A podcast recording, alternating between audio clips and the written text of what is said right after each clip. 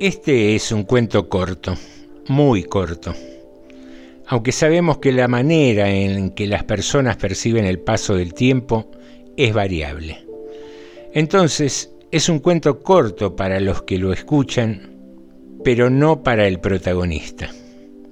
Podría incluso decirles que para ustedes, los oyentes, la duración del cuento tampoco es homogénea.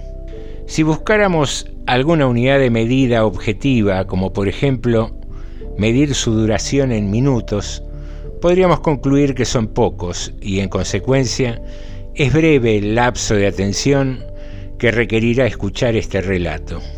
Pero dejemos los aspectos subjetivos fuera.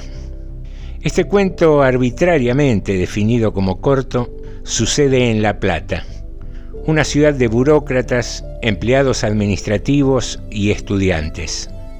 El protagonista es uno de esos estudiantes, un joven de 23 años.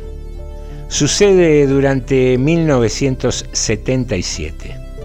Sí, en el 77. Con decirlo así es suficiente ya no es necesario explicar más del contexto. El lugar, la vía pública. Calle 68 entre 118 y 119, para ser precisos. Ya situados en tiempo y espacio, les voy a describir algunas circunstancias que hacen a la trama. El protagonista va de visita a casa de su amigo, otro estudiante. Camina por la calle 68 sobre la vereda impar. Decide cruzar la calle en diagonal, directo hacia la puerta de la casa de su amigo, situada en la vereda opuesta. Sabe que está cruzando mal, que se debe cruzar por la esquina.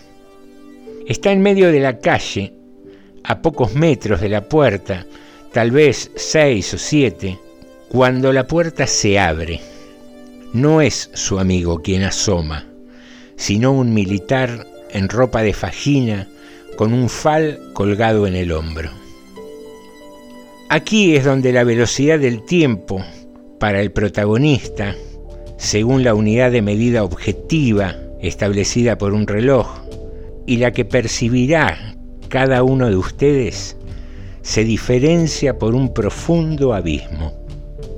Es evidente que el protagonista se dirige a golpear esa puerta.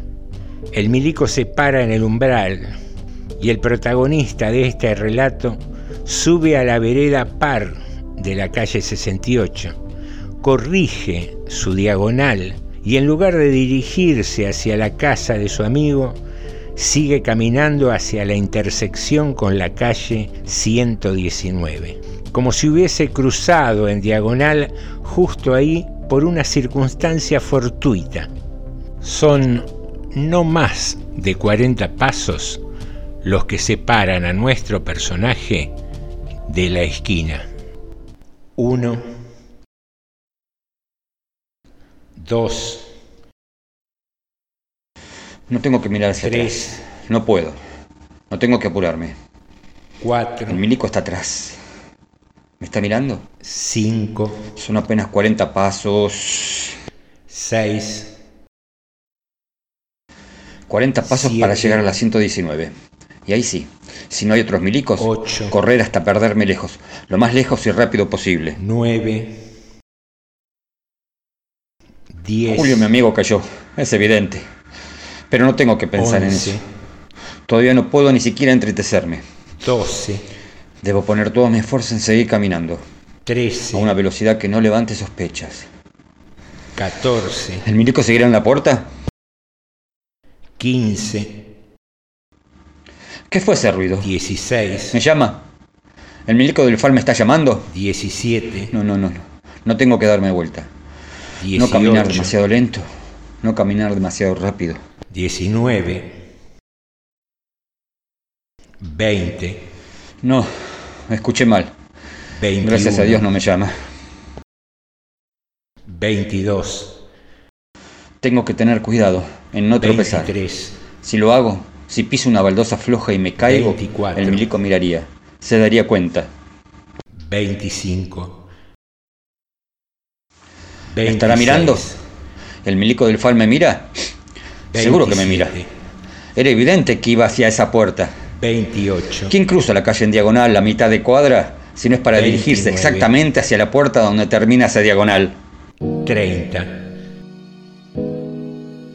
31, En cualquier momento me grita alto, junto al ruido del 32. cerrojo del fusil. Sí, ese es el 33. próximo sonido que voy a escuchar. Tengo que caminar, no 34, lento, no rápido. 35, Ya casi llego a la esquina. Doblo hacia la calle 36. 119. Tengo que ver que no haya milicos, 37. que el operativo ya haya terminado. Y el milico del false es el único que 38. quedó en la casa de Julio, a la espera, por si algún perejil cae de visita. 39, 40, No hay milicos a la vista. Corro, a toda la velocidad que me permiten mis piernas. Corro, corro, corro, corro, corro.